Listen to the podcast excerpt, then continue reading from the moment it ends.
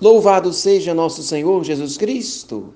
Que tenhamos um santo e abençoado dia. Com fé e confiança, vamos rezar juntos a nossa oração da manhã. Ó Deus, vinde em meu auxílio, Senhor, apressai-vos em me socorrer.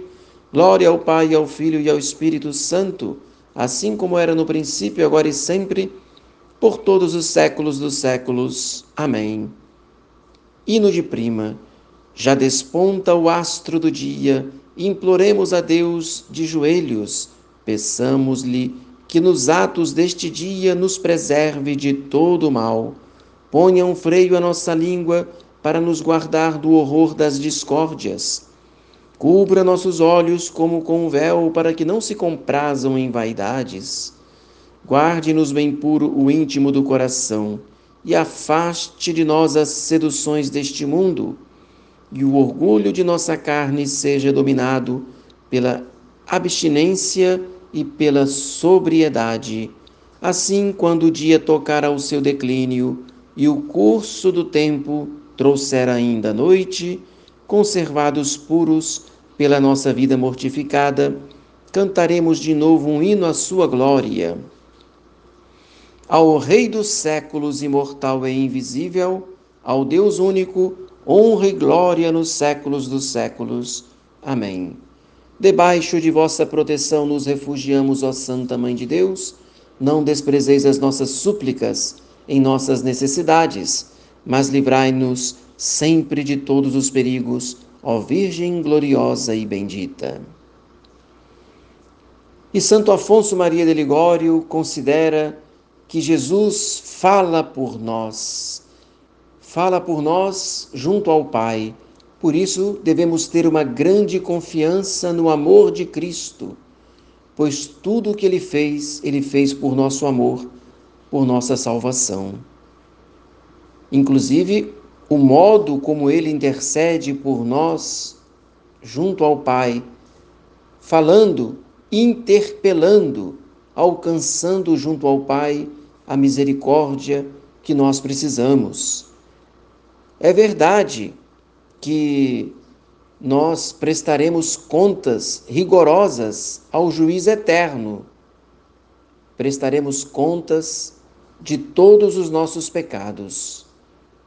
Mas quem será nosso juiz?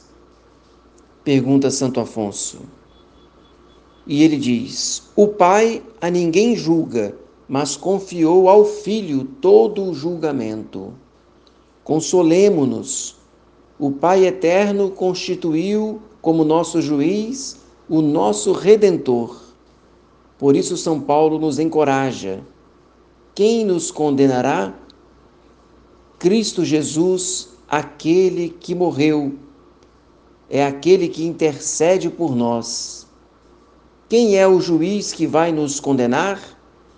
É aquele mesmo Salvador que para não nos condenar à morte eterna, quis condenar-se a si mesmo e morreu crucificado.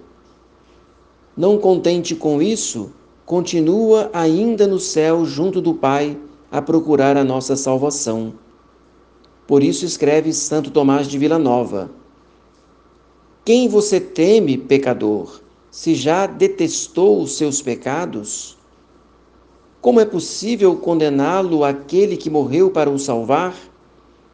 Se você volta a seus pés com arrependimento, como rejeitará aquele que veio do céu para procurá-lo quando você fugia dele? Eis aqui então o sentido da nossa fé e da nossa confiança. Se estivermos verdadeiramente arrependidos dos nossos pecados, tenhamos a certeza que nossa salvação é garantida, pois nosso Senhor, ele não desiste de nos amar e de nos oferecer o perdão. É esse também o sentido do Natal, quando celebramos o nascimento do Salvador, celebramos sim mais uma vez a, possi a possibilidade de sermos perdoados infinitamente pelo seu amor eterno. Tenhamos coragem, tenhamos humildade tenhamos confiança. Eis que nosso Senhor então vem para nos salvar. Que você tenha um santo e abençoado dia desça sobre você a bênção de Deus Todo-Poderoso, o Pai, o Filho e o Espírito Santo. Amém. Salve Maria!